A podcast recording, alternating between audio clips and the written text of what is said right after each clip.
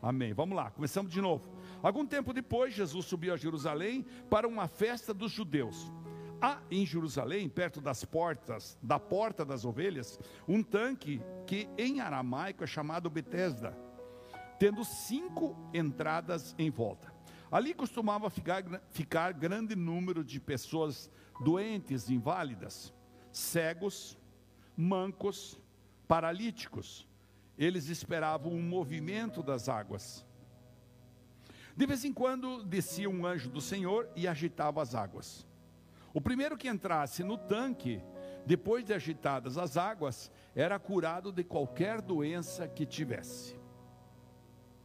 Um dos que estavam ali era paralítico, fazia 38 anos.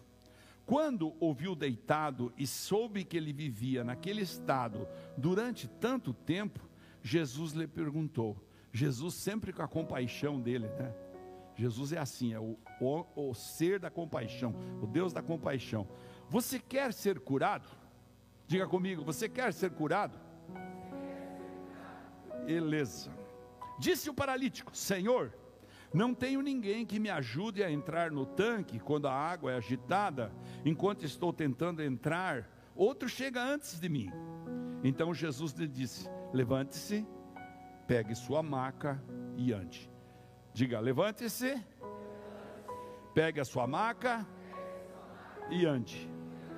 Que lindo, né? Imediatamente o homem ficou curado e pegou a maca e começou a andar. Isso aconteceu num sábado e, por essa razão, os judeus disseram ao homem que havia sido curado: Hoje é sábado, não é permitido a você carregar a maca. Mas ele respondeu: O homem que me curou me disse: pegue sua maca e ande. Então lhe perguntaram: Quem é esse homem que mandou você pegar a maca e andar?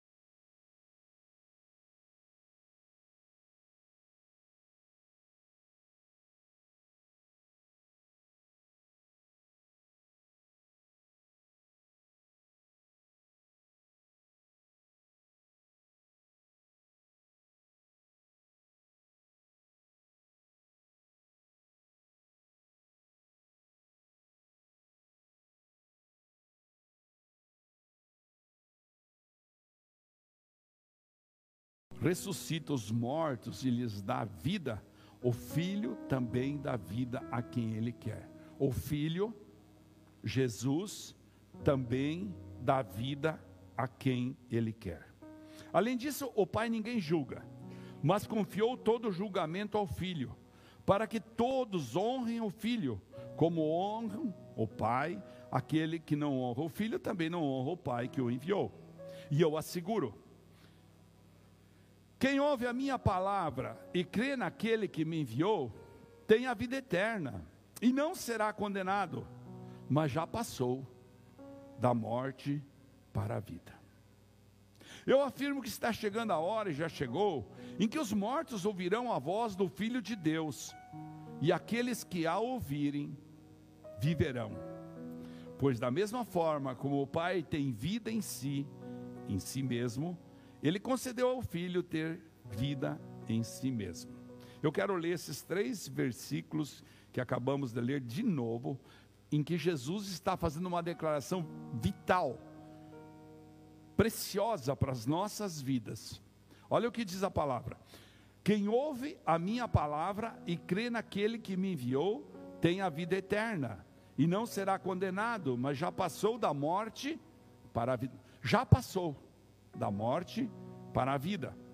Eu afirmo que está chegando a hora, e já chegou, em que os mortos ouvirão a voz do Filho de Deus, e aqueles que a ouvirem, viverão.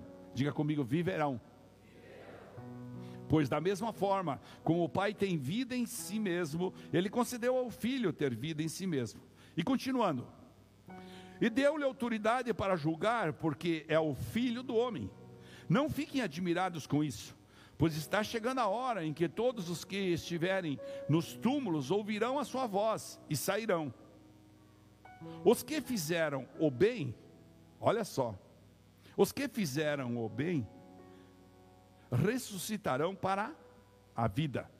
Diga, diga comigo, os que fizeram o bem ressuscitarão para a vida. E os que fizeram o mal, diga lá, ressuscitarão para serem condenados. Morte eterna no inferno, né? O evangelho escrito pelo apóstolo João é lindo, não é mesmo? É inspirador, é magnífico. João, em todo o tempo no evangelho dele, que era o apóstolo do amor, sempre João fala, o mais queridinho de Jesus, né? João se preocupa em nos dar e nos dá uma rota, nos dá uma direção do caminho até o coração do Senhor. Eu sempre digo, o Evangelho de João é o GPS bem colocado, com bom sinal, para nos levar ao centro da vontade de Deus, para nos levar a entender o Cordeiro Santo, para nos levar a entender como é crer sobrenaturalmente em Jesus. O evangelho de João é diferente dos outros. Nesse evangelho, Jesus é apresentado como a palavra de Deus, ele é a própria palavra. Ele começa dizendo isso: No princípio era o Verbo e o Verbo era Deus, que existiu desde a eternidade com Deus e que fez, se fez um ser humano, mostrando assim o amor e a verdade de Deus. O propósito, portanto, deste evangelho especificamente é fazer com que todos nós creiamos que Jesus é o Messias, o Filho de Deus, e que por meio dessa fé, então, tenhamos vida e vida eterna. Por meio da nossa fé. Aliás, é isso que hoje nós vamos fazer daqui a uns minutinhos. Celebrar a vida de cada um de nós que está sendo restaurada nesse tempo celebrar a salvação, ou seja, a vida eterna. É isso que nós vamos fazer daqui a pouquinho, renovar nossa aliança com aquele que deu sua vida para que tivéssemos vida. Viemos reafirmar nossa fé no Filho do Homem, de que Ele é o Cordeiro Santo que nós cremos.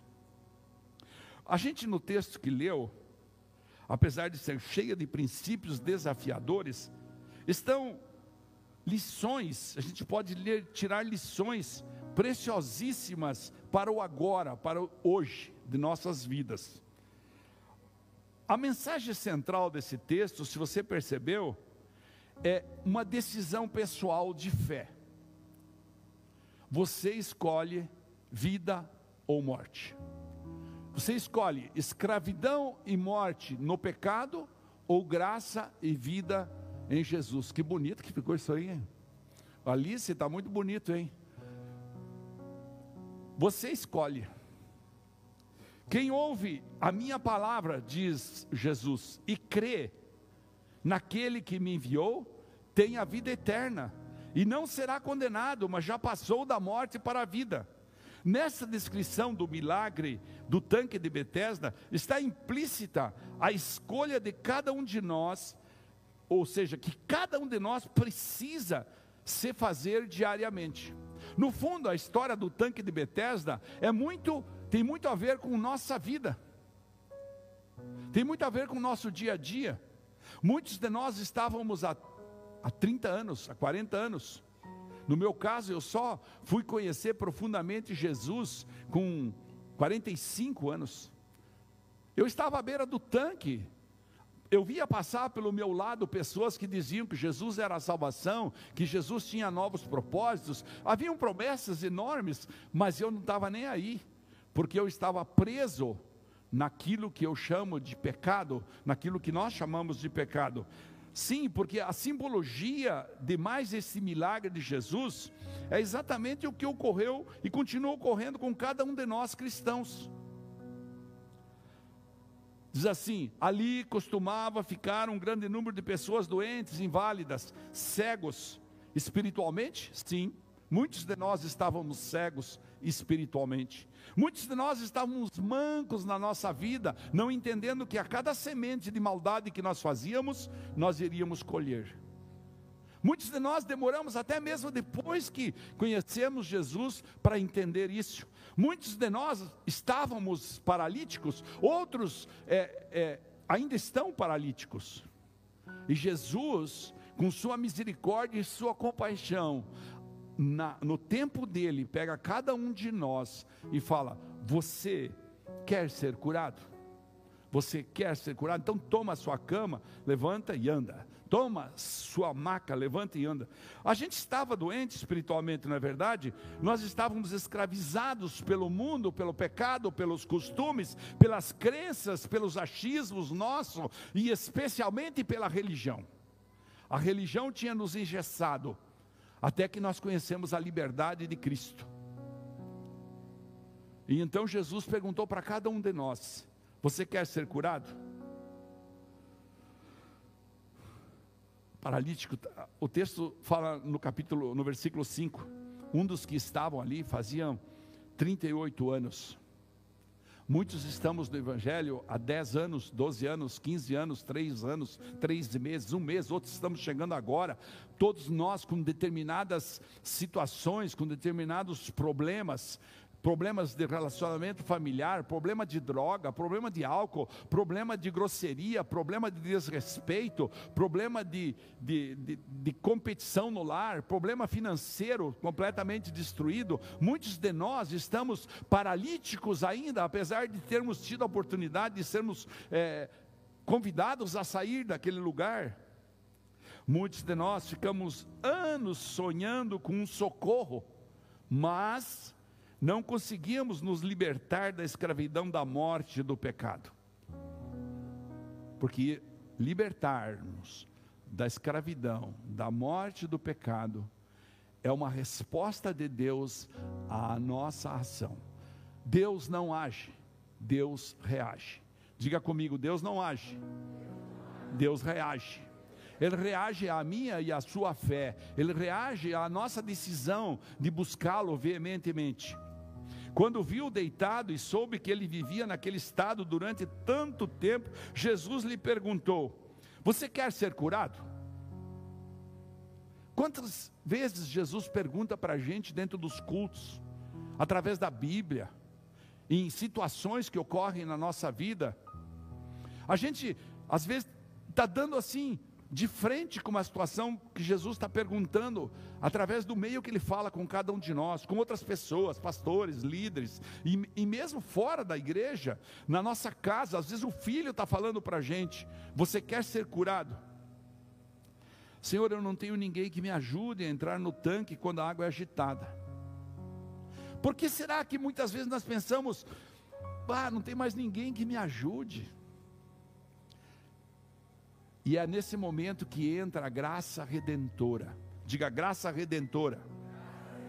É nesse momento, irmãos queridos, que Deus nos ensina uma situação direta de relacionamento com Ele. É nesse momento que Ele fala sempre para cada um de nós: levante-se, saia do seu lugar, pegue sua maca e ande. Comece a andar na fé, comece a andar sobre as águas. Pois Jesus, com toda a sua compaixão, nos tirou da escuridão da morte, nos deu vida. Levante-se, pegue a sua maca e ande. Fala para quem veio com você essa noite, quem está do teu lado, diga: levante-se, pegue sua maca e ande, vá em frente. Saia dessa situação.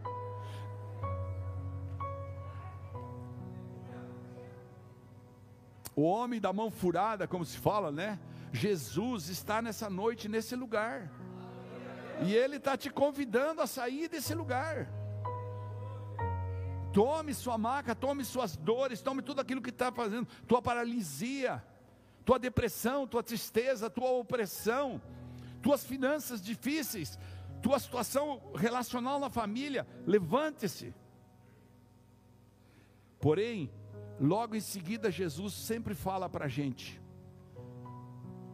Jesus vai demonstrando para a gente ele nos adverte do perigo a que nós estamos expostos continuamente.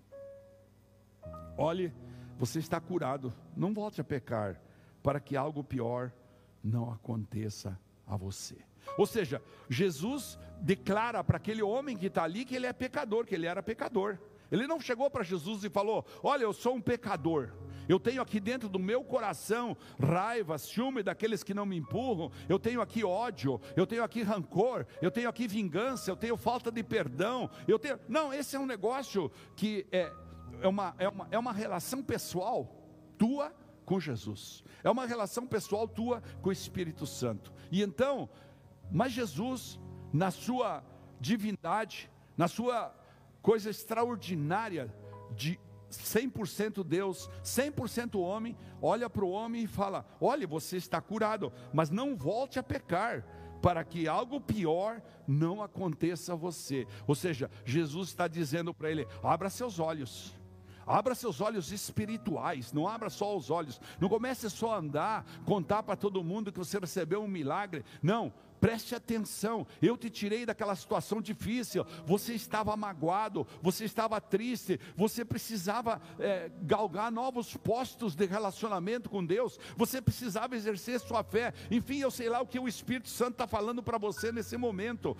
Quantas coisas Deus deve estar tá aí falando com cada um de nós, porque assim é essa sublime, esse sublime poder extraordinário de Deus de falar com cada um de nós. Mas Jesus está dizendo: morra para o pecado, porque essa é uma decisão pessoal e intransferível.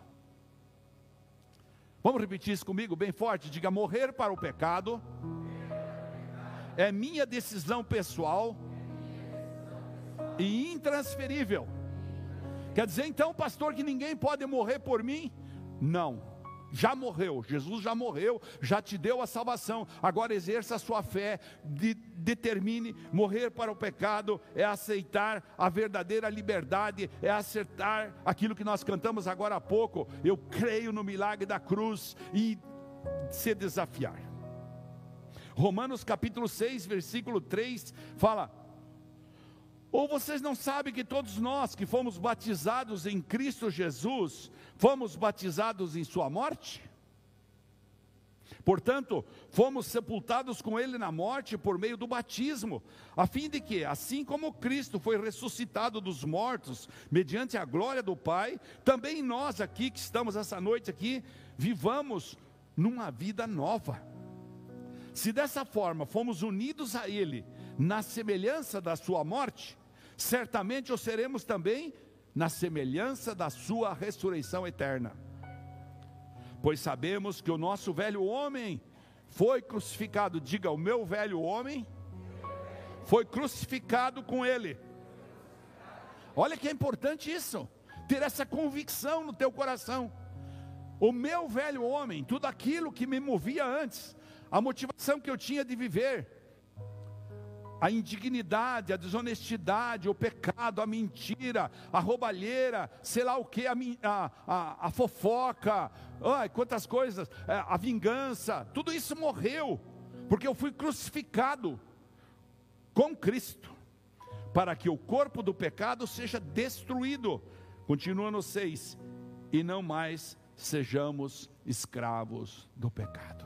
De, Levante sua mão direita profeticamente e diga assim: ó, eu não sou mais escravo do pecado. Agora vamos fazer com mais convicção. Levanta a mão direita e diga assim: eu não sou mais escravo do pecado. Aplauda o Senhor Jesus, porque é Ele que nos liberta, é Ele que nos livra disso tudo.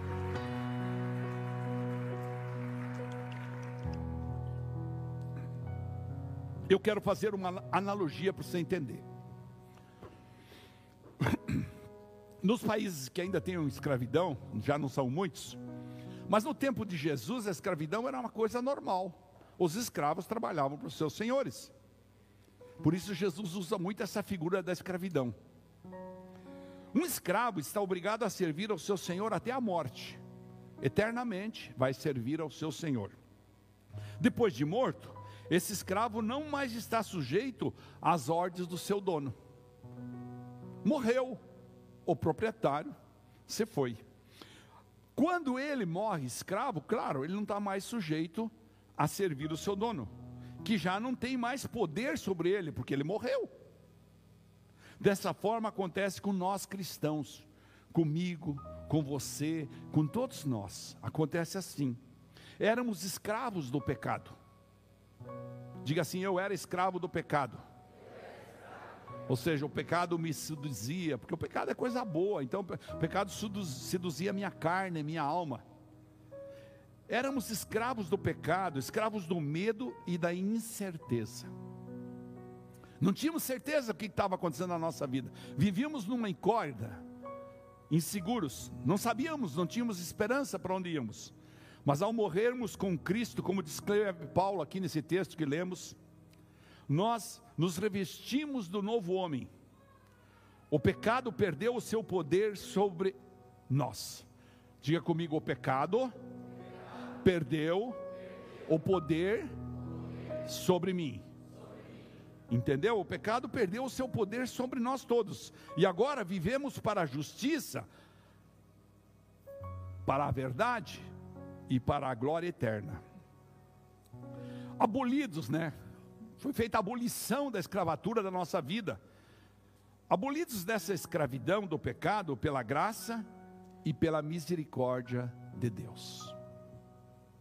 Quando a gente queria fazer a abolição de um escravo no fim dos tempos do ano 1800 e pouco, quando alguém já não aceitava mais que alguém fosse escravo, ele ia lá e comprava e dava uma carta de alforria para a pessoa. Assim Jesus fez conosco. Ele não quer que eu e você continuemos escravos. Ele nos dá, através da palavra, através da fé que nós exercemos, uma carta de alforria para que sejamos livres do pecado, livres de toda coisa. Por que que isso acontece? Vamos entender isso. Preste atenção. Primeiro, é impossível servir ao pecado e à justiça de Deus ao mesmo tempo. É impossível. Romanos 8,8 fala: quem é dominado pela carne não pode agradar a Deus. Se você quer agradar as suas necessidades e viver por necessidade e não por propósito, porque quando você vive por propósito, você paga o preço. Quando você vive por necessidade, você agrada a sua alma, agrada a seu corpo, agrada a tudo aquilo que te cerca. Né? Nós tivemos o, o, o, prazer essa semana de ter aqui cinco ministrações excelentes nos, nos dias de jejum dessa semana, preparatórios para esse culto de agora. E também para o nosso fevereiro que aqui estamos começando. E foram tremendos. Uma pessoa contou, por exemplo, que ele tinha um problema que ele era mal, que Deus falou para ele: você é maldoso, você tem maldade dentro de você. Ou seja, Deus libertou ele disso, pela misericórdia, porque ele exerceu a fé dele. Mas ele entendeu que não tinha como ele continuar atendendo os ímpetos emocionais dele, de ira, de raiva, de vingança, continuar naquele processo e servir a Deus, e ser um cristão. Então precisou escolher, e, ou seja, servir ao pecado e a justiça de Deus ao mesmo tempo é impossível. Eu e você precisamos fazer uma escolha. O segundo ponto é que é impossível servir a dois senhores ao mesmo tempo. Jesus falou isso. E quando ele falou isso, ele estava se referindo a servir a mamão, servir ao dinheiro, servir às riquezas, servir ao poder, servir à fama. Tudo tem que ter um equilíbrio. Jesus disse em Mateus 6, 24: Ninguém pode servir a dois senhores, pois odiará um e amará o outro. Ou se dedicará a um e desprezará o outro. Vocês não podem servir a Deus e ao dinheiro. Em outras versões fala, você não pode servir a Deus e ao poder. Você não pode servir a Deus e querer que todas as suas, a sua, a sua vida seja cheia de, de, de, de, de satisfação pessoal, que a sua alma eh, não seja submetida ao teu espírito. É uma guerra, como descreve Romanos 8. É preciso que nós é, tenhamos isso claro na nossa mente. Jesus foi muito claro: ninguém pode servir a dois senhores. Diga comigo: ninguém pode servir a dois senhores. É, por isso, vem o terceiro ponto que é impossível servir a Satanás, servir o meu eu e a Deus ao mesmo tempo. Não tem como nós servirmos ao diabo, servirmos a mim mesmo, a cada um de nós, e servirmos ao Deus ao mesmo tempo. Isso é impossível. Nós seremos controlados, porque a gente é controlado por tudo aquilo que a gente adora, a gente é controlado por tudo aquilo que a gente serve. Preste atenção nisso. Você vai ser controlado por Satanás se você decidir servir a ele. Você vai ser controlado pelo seu eu, e então você pode correr o risco de se tornar um, um, um, um por exemplo, um orgulhoso que precede a derrota. Você sabe que é, é, é, o que é que mata a inteligência de um cristão? É a soberba, é a vaidade, é o orgulho. Essa semana eu estava conversando com uma pessoa, com um casal, e eu disse para eles: precisa entender que o orgulho, a soberba, a vaidade, é como um ácido muito forte. Até fiz aquela figura de linguagem para eles. Falei, vocês lembram que tinha uns assassinatos, que os caras os caras desenvolveram um, um, processo de derreter os ossos, o corpo todo, jogavam dentro de um tambor. Daí, quando a polícia chegava, não, podia, não conseguia nem é, é, identificar o DNA da, daquilo que estava ali dentro, era uma massa é, corroída. É assim que a sua vida espiritual, a minha vida espiritual, a nossa vida com Jesus vai se deteriorando quando a gente cede ao orgulho, à soberba e à vaidade. Esses são os nossos matadores da nossa inteligência. Preste atenção no que estou dizendo para você. Vaidade derrete a inteligência da gente. Orgulho derrete o raciocínio da gente. A gente perde a noção de discernimento quando a gente tem orgulho, quando a gente é soberbo. Por isso Jesus fala: não pode servir a dois senhores. É impossível servir a Satanás, impossível servir a você mesmo, impossível. Ou você vai ser dominado por um ou por outro. O controle de Satanás, o que, que é? É a escravidão. Ele está o tempo todo tentando te tirar do Evangelho.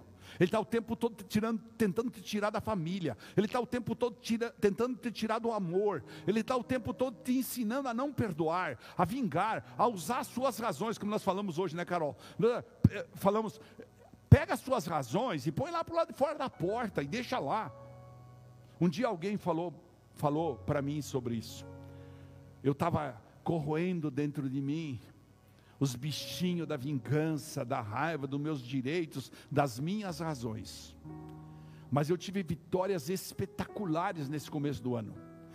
Quando eu senti que eu estava perdoando de fato, que eu estava liberando no meu coração o perdão de uma forma extraordinária. E então eu decidi lavar os pés de todos aqueles que, lavar os pés mesmo, de todos aqueles que eu tinha é, cometido alguma falha. Resolvi pedir perdão Aproveitei meu dia do aniversário para fazer isso. E isso foi uma coisa muito grande para mim. Eu entendi naquele tempo, vinha orando sempre, todos os dias orando, Deus me ajuda a perdoar, Deus me ajuda a perdoar, eu preciso perdoar. E Deus falava para mim: perder para ganhar, perder para ganhar, perder para ganhar.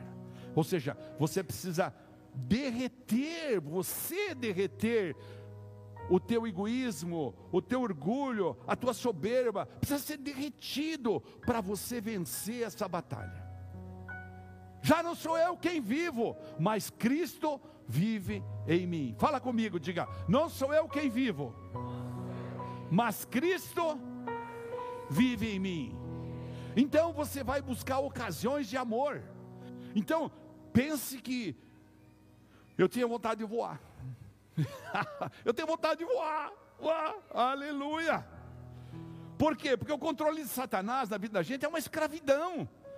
Ele fica o tempo todo mostrando, olha seus direitos. Eles não estão, meu Deus, você tem direito. Você fez tanto, você amou tanto, você deu tanto.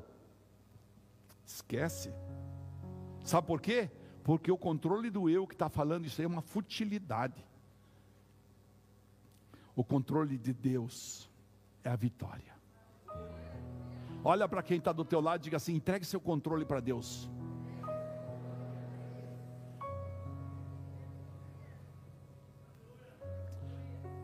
Irmãos queridos, Deus sabe exatamente o que Ele quer dizer quando Ele escreveu na Bíblia: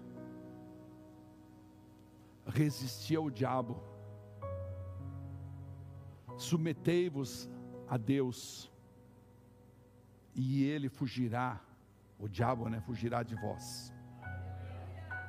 Por isso é impossível viver nas trevas e viver na luz ao mesmo tempo. Está cheio de gente querendo viver dentro da igreja no domingo, fazendo religião, e na segunda-feira continuar com a mesma rotina. Ai, pastor, mas o senhor não entende que eu preciso ganhar dinheiro para minha família. Eu entendo, meu irmão, mas é exatamente por isso que, quem sabe, Deus não está dando dinheiro para você, porque Ele quer ver você primeiro renunciar ao teu eu, renunciar a Satanás e ser entregue totalmente para Ele, porque não é possível viver nas trevas e na luz ao mesmo tempo.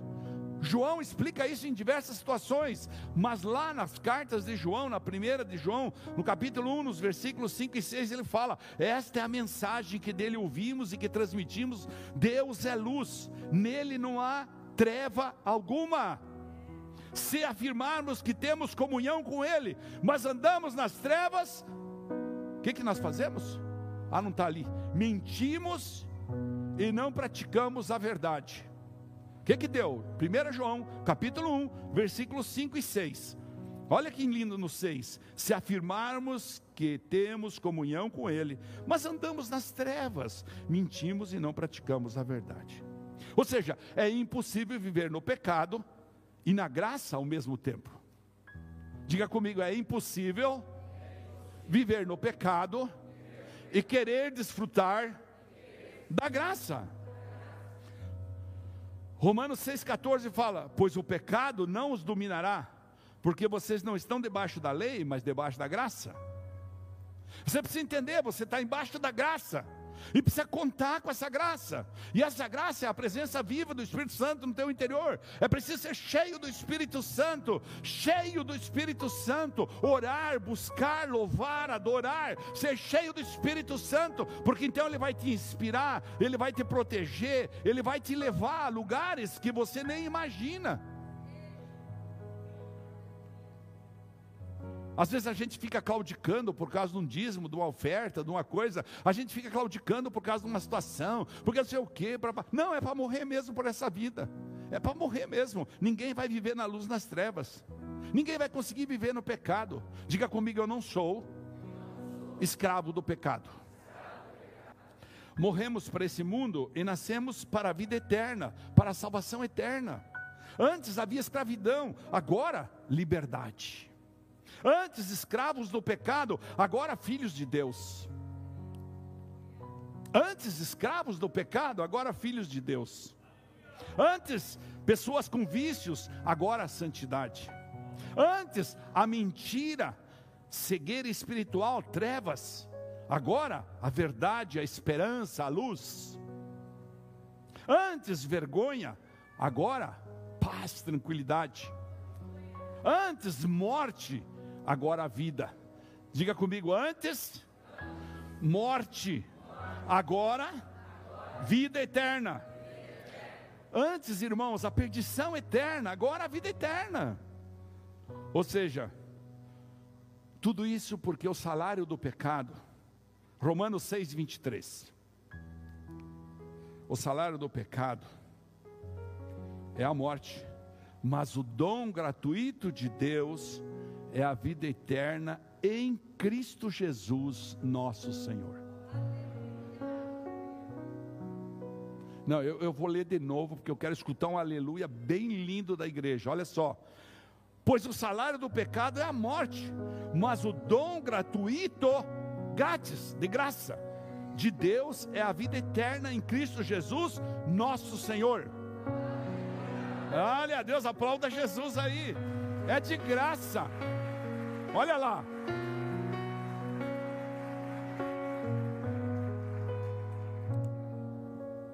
Olha só.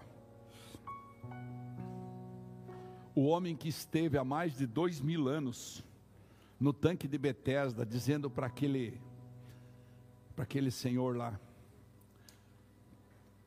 você quer, para aquele paralítico, né? Você quer ser curado? Ele está aqui essa noite também. Ele ressuscitou ao terceiro dia para que todos nós tivéssemos vida. Ele está essa noite, ele disse: onde dois ou três se reunirem em meu nome, eu estarei no meio deles. Aqui está Jesus essa noite, aqui está o Espírito Santo, disposto a entender o teu coração. Ele está nesse tanque de Betesda aqui, ó, disposto a ouvir o que você tem para dizer para ele. Ele está aqui e continua distribuindo o seu amor através da sua graça maravilhosa. Eu quero convidar você essa noite a transformar isto em vida para você. Transformar isso em vida agora e eterna. A renúncia, ela é, ela é complicada. Eu reconheço isso. A renúncia exige disciplina, a renúncia exige morte. Mas vale a pena. Olha para quem está do teu lado e diga assim: vale a pena. Eu convido você a transformar isso em vida para você. É preciso entender os valores da graça misericordiosa de Jesus. E é preciso fugir das artimanhas do pecado, da, da maneira como Satanás vai nos induzindo, vai nos levando, vai nos, just, nos auto-justificando. Pode vir aqui, por favor. Vai nos auto-justificando. Eu sei, há uma luta diária, constante, mas a graça de Jesus, mesmo respeitando a tua decisão, porque sempre Jesus vai respeitar a tua decisão, vai sempre estar à tua disposição. Ou seja, a graça de Jesus, mesmo respeitando a tua decisão, vai estar sempre à sua disposição. E por quê? Porque a graça não anula o desejo e o direito de pecar. Ela não anula. Mas o pecado anula a graça, porque gera morte eterna. Pegou aí? A graça oferece o perdão através do arrependimento. O diabo, o que, que ele oferece? A morte eterna através do pecado. A graça é o que Deus nos oferece. O pecado é o que a carne, o mundo e o diabo nos oferecem. O eu me oferece. O diabo nos oferece. O mundo está aí cheio de oportunidades para que a gente entre em conflito com os princípios de Deus. Ou seja, o mundo está oferecendo prazeres de curto prazo em troca da perdição eterna. O mundo está querendo devolver a cegueira espiritual para cada um de nós. Agora olha para quem está contigo e diga assim: abra seus olhos espirituais. Abra seus olhos espirituais. Porque é muito interessante dizer, não, eu sou uma pessoa expert em negócios. Eu sou ligeiro, sou uma águia. Não, eu estou falando de ser expert na vida espiritual. Saber que você tem uma vida limitada, que daqui a pouco você não vai poder levar as escrituras no caixão. Aliás, não vão nem deixar que é assim que você fechar o caixão, vão começar a brigar por causa dos teus bens aí. Tá? Desfrute a vida. Irmão, desfrute a vida. A graça, ela é, nós não merecemos. Deus dá por puro amor. A escravidão, ao contrário, ela é merecida, porque o pecado é consequência, é colheita de nossas decisões e desejos pecaminosos. A graça liberta, torna a vida livre, solta, feliz. O pecado escraviza com cegueira espiritual e julgo pesado até a morte. Vocês podem imaginar o tempo que eu vivi, quem sabe mais de um ano, pregando a palavra, buscando, pedindo para Deus: Deus, eu quero, eu quero, eu quero, eu quero, eu preciso, eu quero. E eu falava, mas eu entendo que é um milagre que eu preciso dentro de mim do perdão. Eu entendo que é um milagre. E então eu decidi buscar esse milagre. Eu falei, eu vou buscar esse milagre. Quando foi para fazer um projeto para o ano 2023 na minha vida, eu falei para a pastora: eu vou buscar intimidade, milagre, eu vou curar esse negócio aí. Então foi, foi como tirar das minhas costas, quem sabe quantas toneladas. E eu me lembrava daquele versículo de Jesus: Vinde a mim, vós que estáis está em, em, em, Mateus 11, 38, né? vós que estáis cansados e sobrecarregados, porque o meu jugo é leve o meu fardo é suave. A graça constrói, um dia de cada vez, um dia depois do outro, sempre melhor. A graça é a vida. Fique de pé e diga comigo: a graça é a vida. Agora veja só, o pecado destrói, um dia depois do outro, sempre pior, sempre tentando oferecer é, é, uma balinha de curto prazo, uma satisfação da carne, é morte. Diga comigo: o pecado é morte. A graça, portanto, gera alegria eterna, o pecado gera prazer imediato com morte eterna. Olha que diferença. Quando eu digo graça, eu digo Senhor Jesus. Quando eu digo graça, eu digo Deus misericordioso. Quando eu digo graça, eu digo o poder sobrenatural do Espírito Santo na sua vida. Ele gera alegria eterna. Enquanto que o pecado gera prazer imediato com morte. A graça ela não muda, ela é imutável, ela é fiel. O pecado, ele é traiçoeiro. A graça, você sabe onde você vai chegar, porque tem a palavra. A palavra mostra onde você vai chegar. A palavra é uma promessa que se cumpre. Basta obedecê-la. Enquanto que o pecado, você pensa que está subindo, ganhando até. Ele, Satanás está preparando um golpe contra você. A graça é Deus como nossa esperança. O pecado é o diabo como nossa desilusão.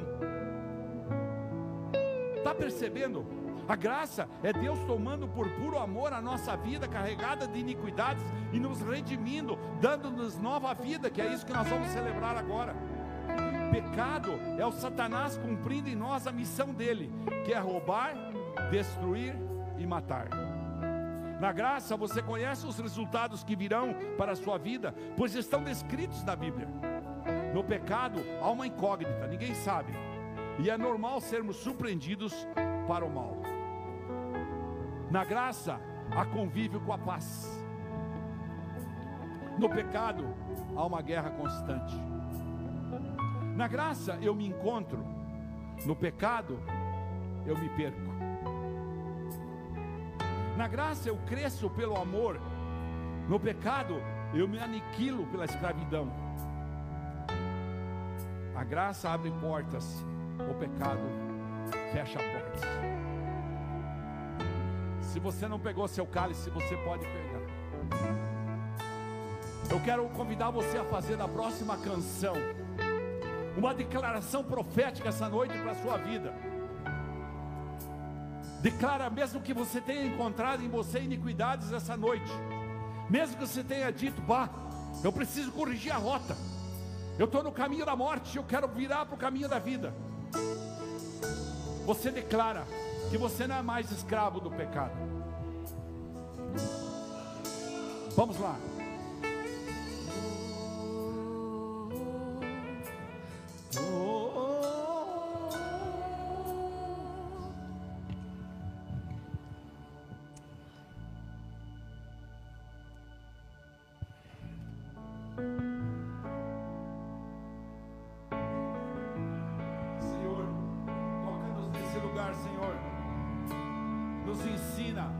Ser livres, nos ensina a viver a tua graça, a tomar posse da libertação, da alforria que o Senhor nos deu. Nós não somos mais escravos.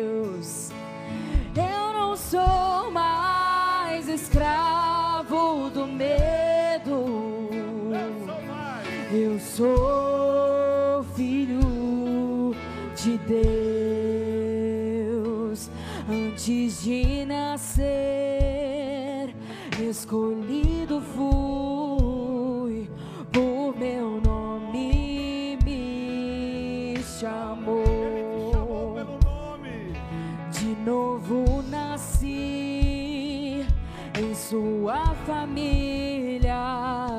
O seu sangue me comprou. Eu não sou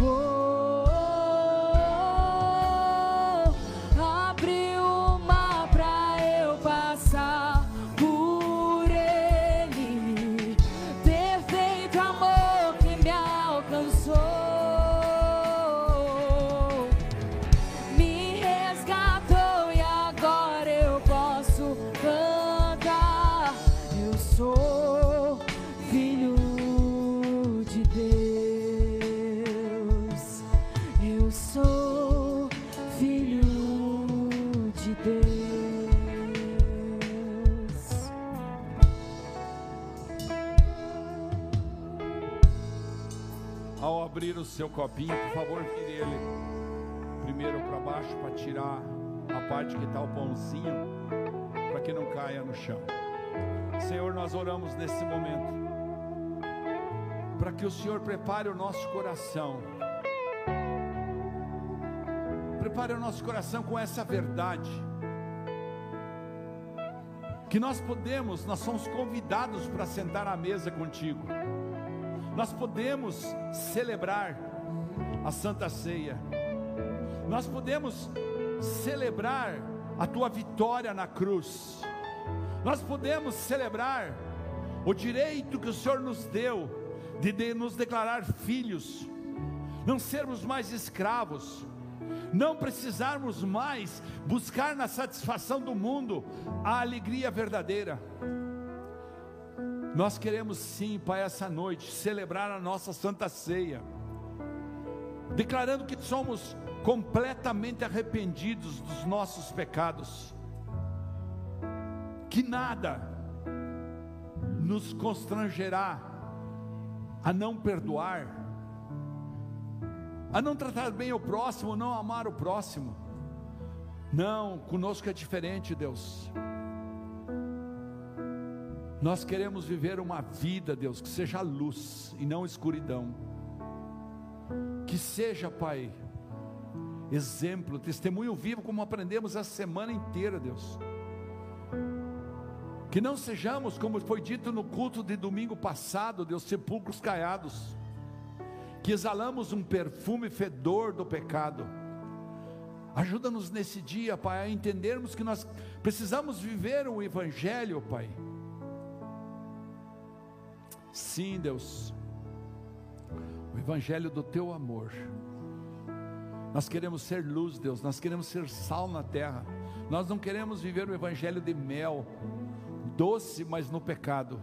Nós queremos viver, Pai, o Evangelho temperando a vida de todos que nos rodeiam. Por isso, aceita nosso pedido de perdão. Por isso, aceita nossa reconciliação. Por isso, aceita nosso propósito para esse mês de fevereiro, de nós estarmos, Pai, unidos contigo em laços de amor e ver as portas se abrirem, porque a tua palavra ensina, como dissemos aqui, que é o Senhor, através da tua graça, que abre portas para a nossa vida e fecha aquelas que não importam mais.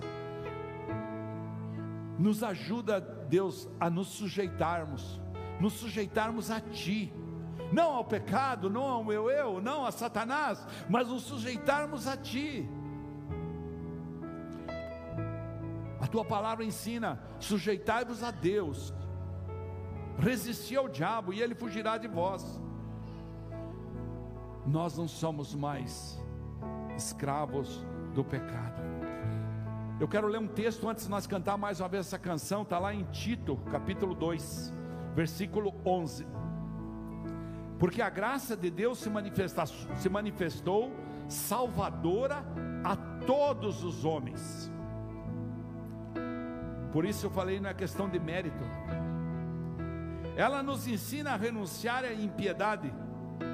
Ela nos ensina a renunciar às paixões mundanas e a viver da maneira sensata, justa e piedosa nesta era presente. Enquanto aguardamos a bendita esperança, a gloriosa manifestação do nosso grande Deus e Salvador Jesus Cristo. Ele se entregou por nós, e é isso que nós vamos celebrar agora. Ele se entregou por nós, a fim de nos remir de toda maldade e purificar para si mesmo um povo particularmente seu, dedicado à prática de boas obras. Eu quero ler esse versículo 14 de novo, presta atenção. Ele, Jesus, se entregou por mim e por você, se entregou por nós, a fim de nos remir de toda maldade e purificar para si mesmo a cada um de nós um povo particularmente seu, dedicado à prática de boas obras. Agora sim nós podemos dizer, não somos mais escravos do pecado, não somos, porque é o pecado que gera o medo. Por isso não somos escravos do medo.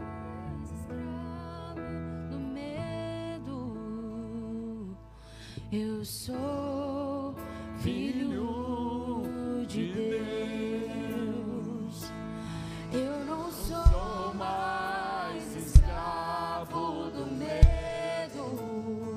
Aleluia! Eu sou filho de Deus.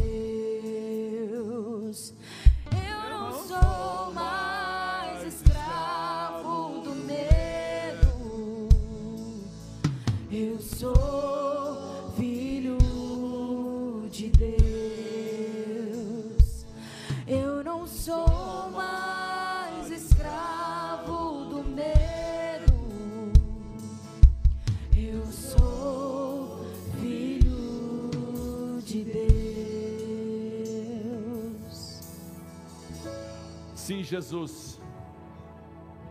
Nós reconhecemos esse milagre da cruz, em que o Senhor nos tirou das trevas e nos trouxe para a verdadeira luz, para a reconciliação com o Pai e para a eternidade contigo.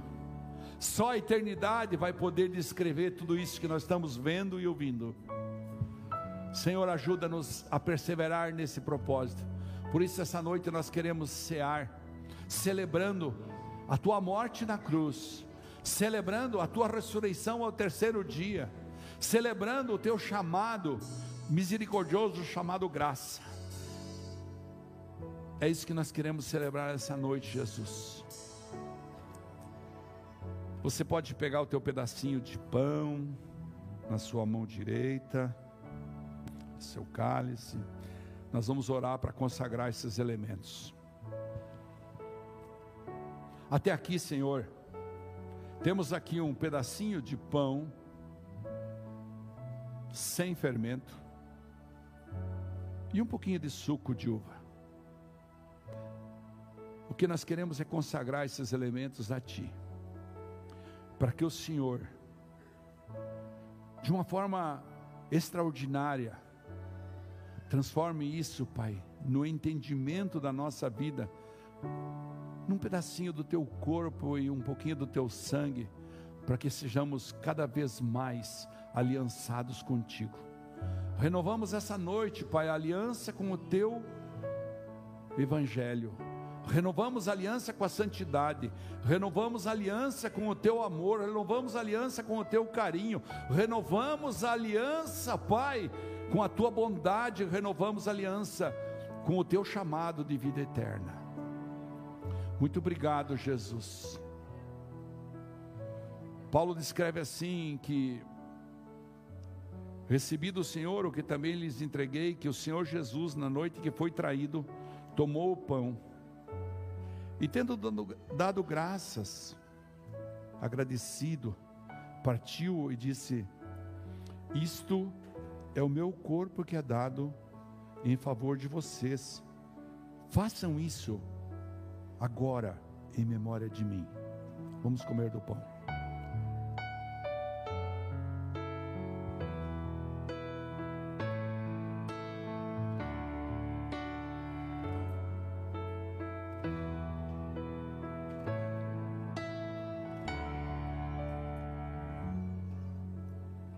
Da mesma forma, depois da ceia, ele tomou o cálice e disse: Esse cálice é a nova aliança no meu sangue.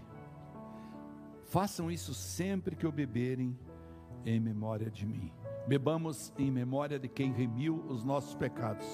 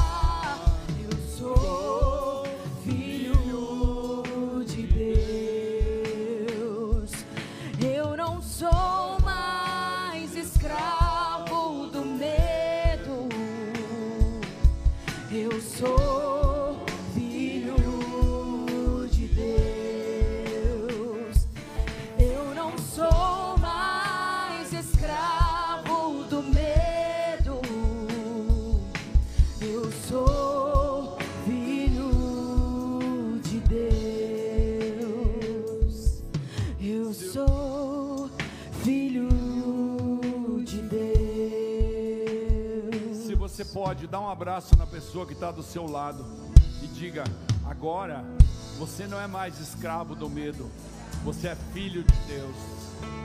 Desfrute dessa vida, desfrute da alegria de ser filho, não ser mais criatura. Aleluia.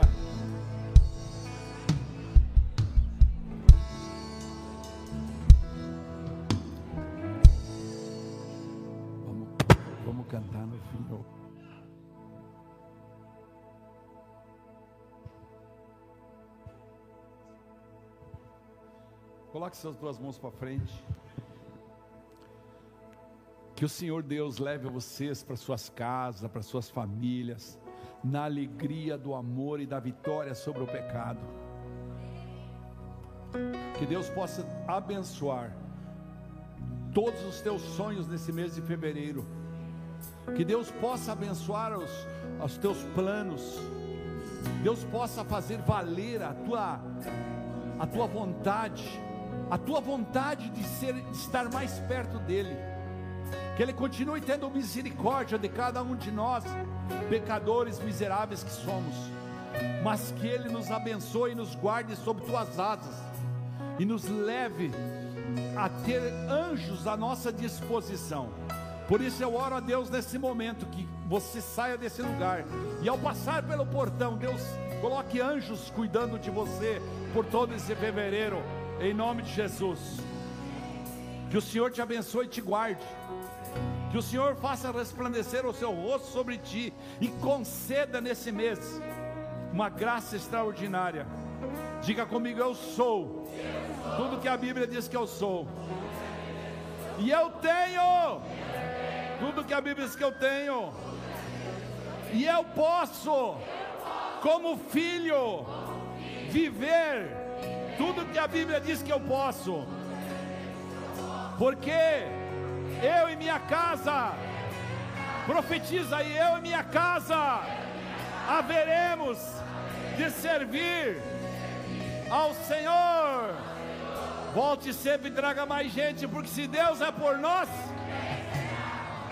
agindo Deus, Deus é bom. Vão em paz, Deus acompanha, amo vocês. Aleluia! Porque Ele vive. Não pode voltar, né? Posso